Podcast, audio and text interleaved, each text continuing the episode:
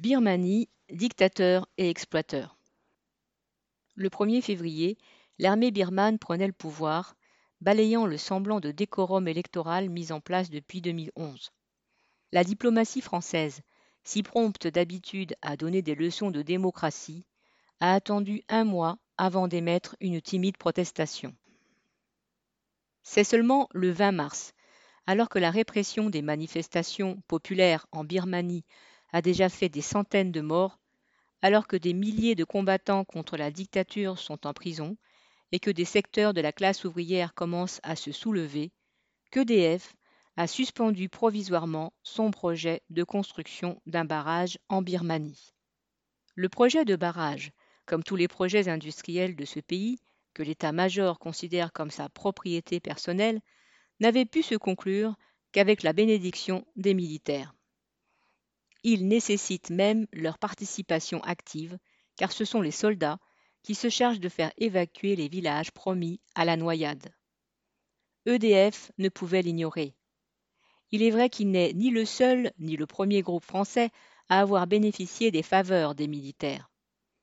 Le groupe Total, par exemple, n'a toujours rien déclaré sur le coup d'État. Il est un des premiers investisseurs et a même été en 2017 le premier contribuable étranger en Birmanie.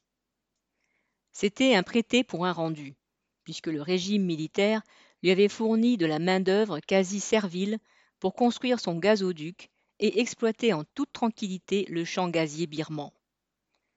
Le groupe Accor, autre fleuron du capitalisme français, est également muet sur le massacre des manifestants, éventuellement assassinés jusque devant son hôtel de luxe de Rangoon.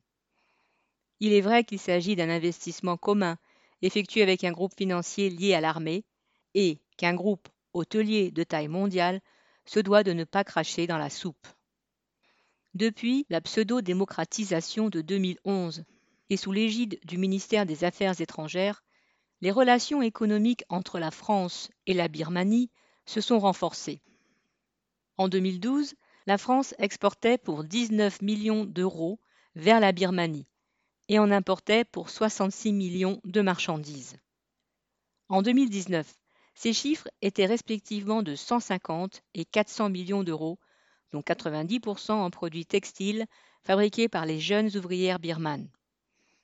Les conditions de travail imposées par les patrons et les militaires dans les usines du pays ont donc fait le bonheur des carrefours, Auchan, Leclerc et autres. Les tardives protestations démocratiques des autorités françaises masquent mal leur souci de voir continuer les bonnes affaires de leurs capitalistes. Paul Gallois